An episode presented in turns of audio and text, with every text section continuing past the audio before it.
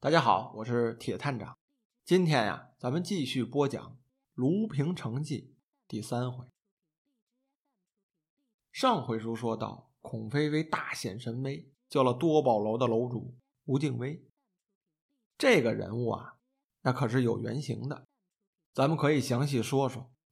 他是根据民国时候的一位女科学家吴健雄创造出来的。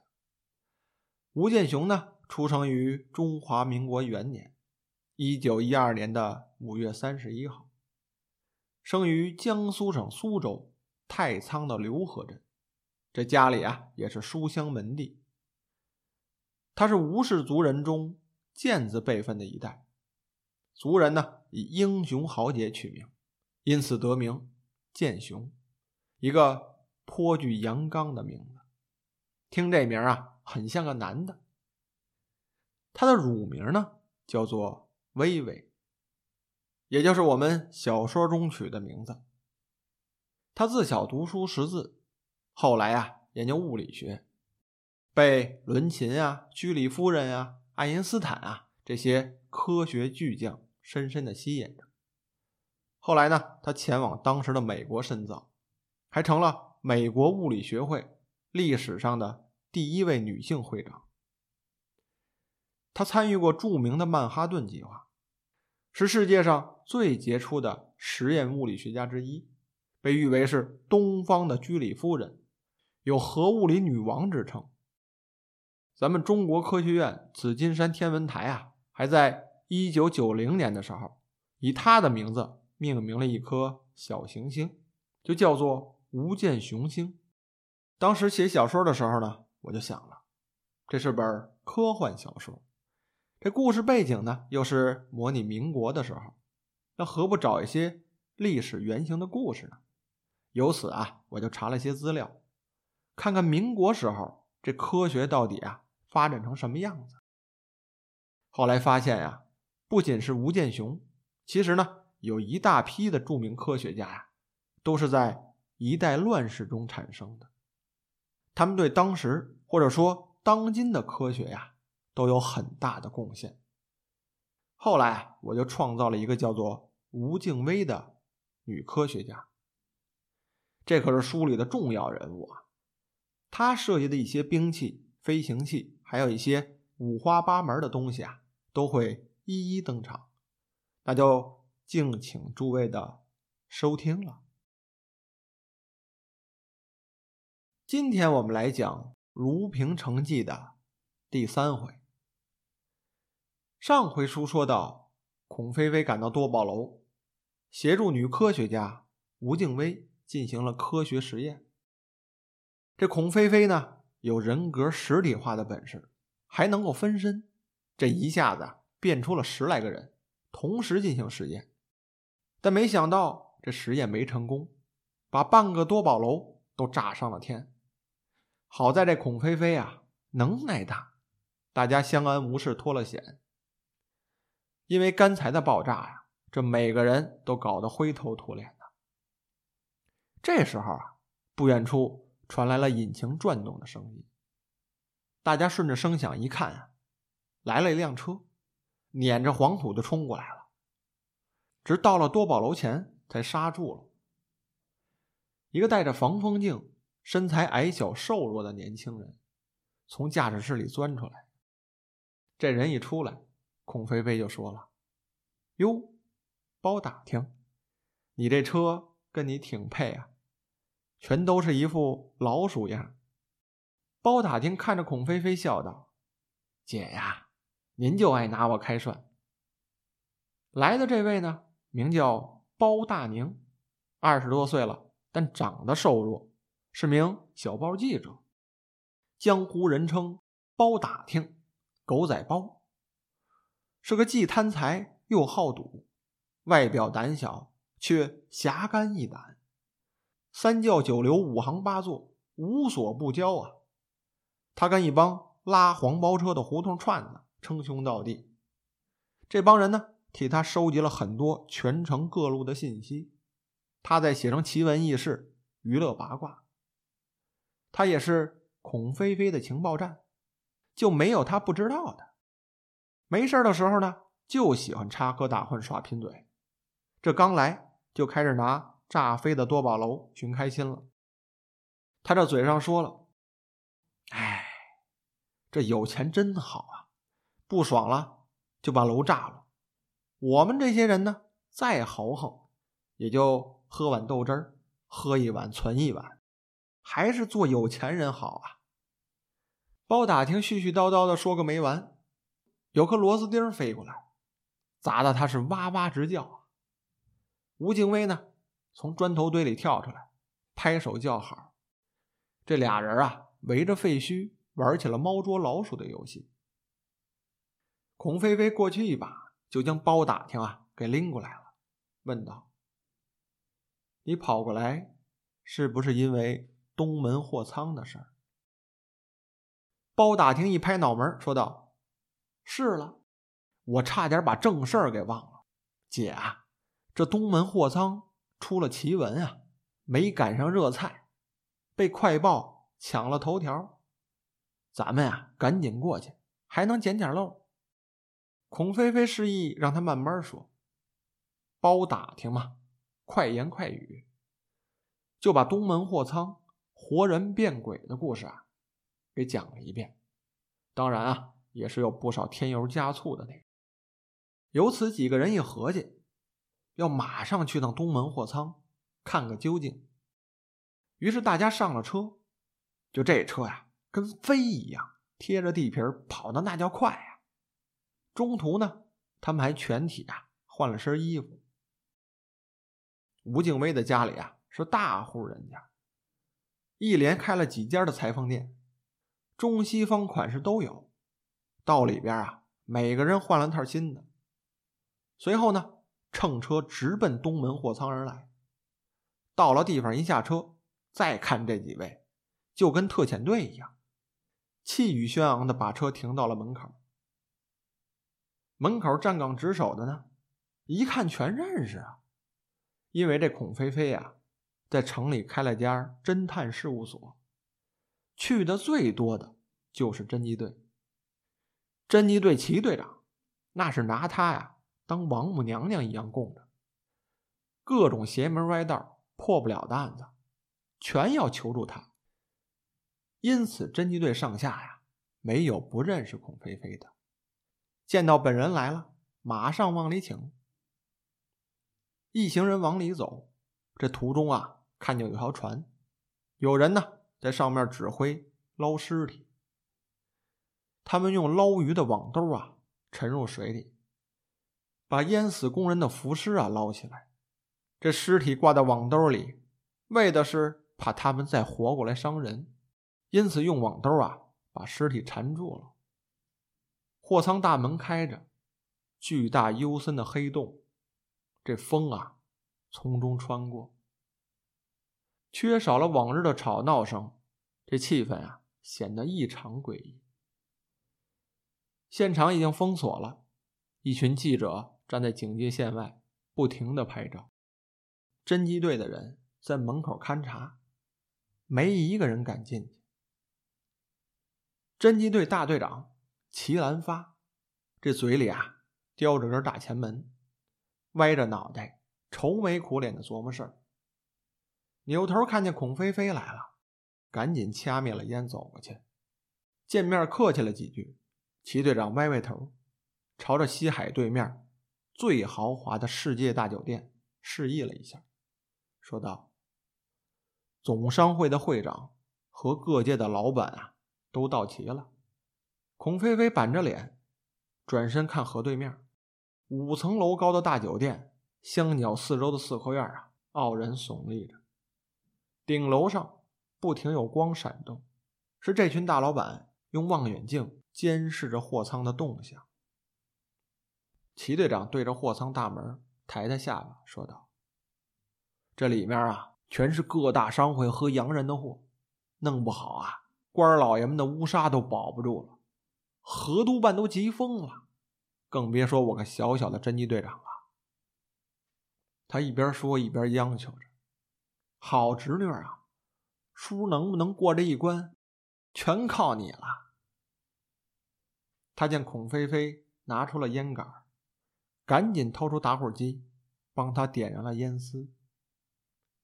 孔飞飞淡然的抽了一口，吐出烟，冷静的问道：“你的人怎么不进去啊？”齐队长尴尬的笑了笑，说：“不是闹鬼吗？邪得很呐！兄弟们，这个……嗯……他这后半截的话没敢说出来。啪的一声，有人在背后啊拍了他一下，笑着问道：‘侦缉队还信这个吗？’齐队长一回身，见是菲儿，打哈哈的笑着说：‘哟，菲儿也来了，可不是嘛。’”这一帮胆小鬼，要是我年轻二十岁，管他什么妖精，早冲进去了。正说着呢，菲儿摆摆手，让他赶紧闭嘴。说了：“您打住，我进去瞧瞧，就什么都清楚了。您守住了大门，别把妖精放跑了就好。”就这样，两个人一前一后走入了货仓。吴敬威呢，蹦蹦跳跳的跟着。包打听啊，也拿出了相机，跟个耗子似的，前后左右警惕的瞄着四周，也跟着往里走。齐队长在门口看着一行人的背影啊，感到有些害臊。他摸了摸腰间的枪匣，里面是二十响的盒子炮。他暗骂了一声，抽出枪，带着一队人啊，也走了进去。这货仓里面。东西真多啊，全堆得跟小山似的。越往里走，这光线越暗。成堆的货物散发着各种味道，弥漫在四处。三条通道出现在面前，孔飞飞直接往左边通道走，菲儿往右，把中间的留给齐队长他们。这里面货架都有两三层楼高，越往里啊。气温越低，墙上也没窗户，通风用的排风扇啊，只有婴儿脑袋大小。前方隐约间似乎有微光在摇曳，穿堂而过的冷风，让人浑身上下呀起了一层的鸡皮疙瘩。里面啊有个工人休息的地方，此刻呀，这桌子上下到处是吃剩的食物，空酒瓶歪倒一片。可是，那十几个装卸工人都不见了。齐队长带人四处搜查，但他总觉得这心里面啊有种不安的感觉。包打听趁大家各自分开了，偷偷摸摸的转到了一排货架之后，他看到几个精致的小箱子，打开一看，里面都是西洋的银质餐具。他动了贼心眼了，抓起一把呀，就往那怀里塞。包打听光顾着往上看了，没留意脚下。他踢到了什么东西，低头一看呢，是个装卸工人，吓得他叫出了声这顺着声音啊，大家全跑过来了。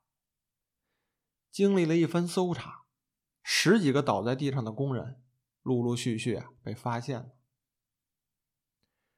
包打听见人多了，胆子也大了。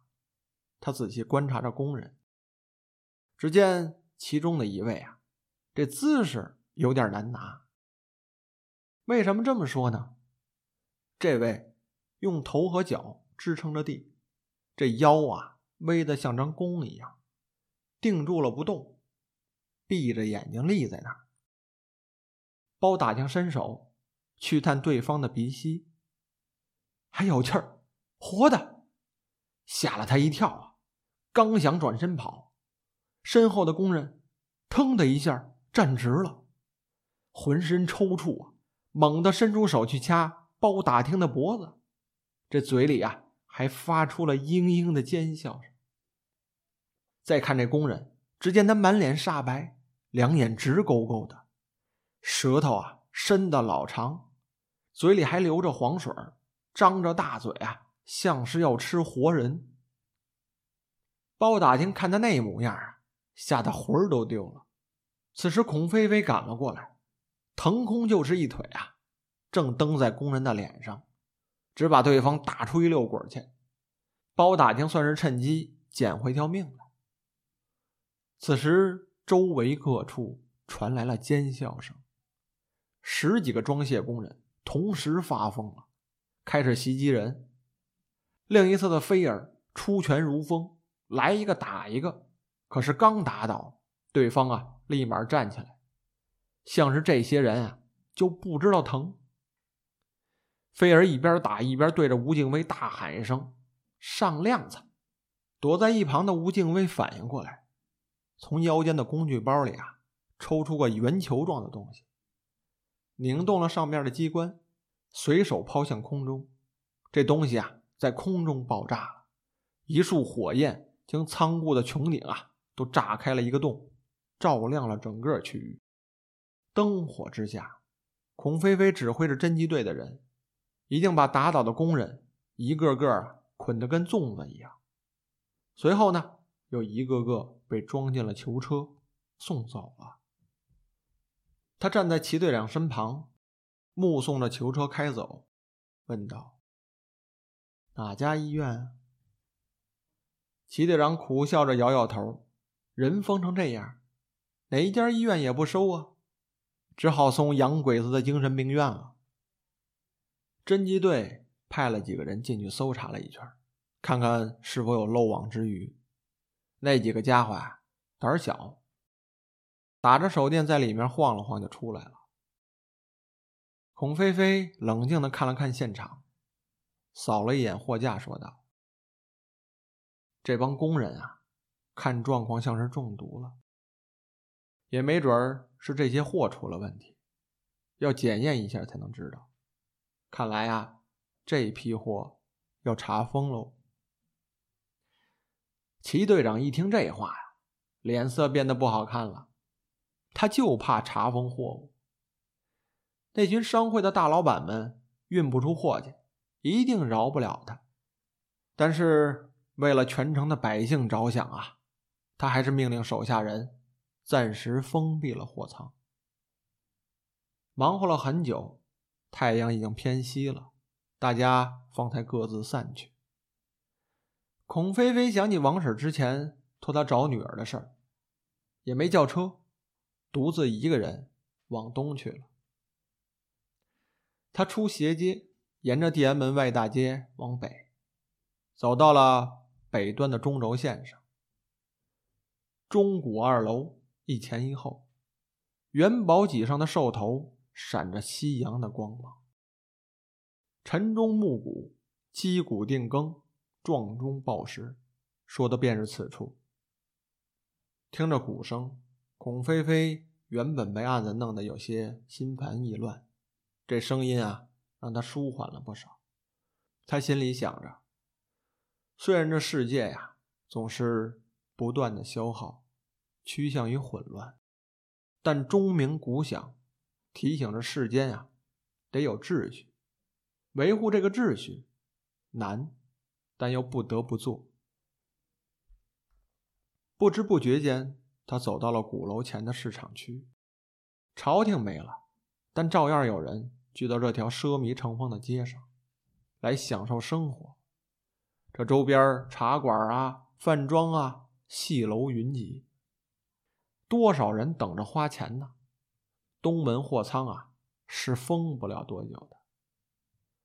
他又想到这起案子后面啊，不知道隐藏着什么阴谋，弄不好又得得罪哪位达官显贵。孔飞飞可不愿趟浑水，眼下着急的还是先找到月儿要紧。他一路沿着地安门大街走到了城墙根底下，边走边琢磨眼前的事儿。他还想到了这近日啊。卢平城发生了多起诡异的事情，他可不希望月儿遇上，便加快了脚步，准备找五岳门的老爷子去盘盘道。天色已暗，行人渐少，孔飞飞独自一个人走到了护城河边。他忽然看见浑浊的水下翻起了一阵阵的水泡，一个长着八只触角、通体黝黑、像只毛虫一样的怪物从水里钻出来，它的头部啊还有两根触角，在微微的闪着红光。据传说呀，卢平城底下压着一条黑龙，所以建这座城的时候，请天师来做法，用整个城镇压住那头怪物。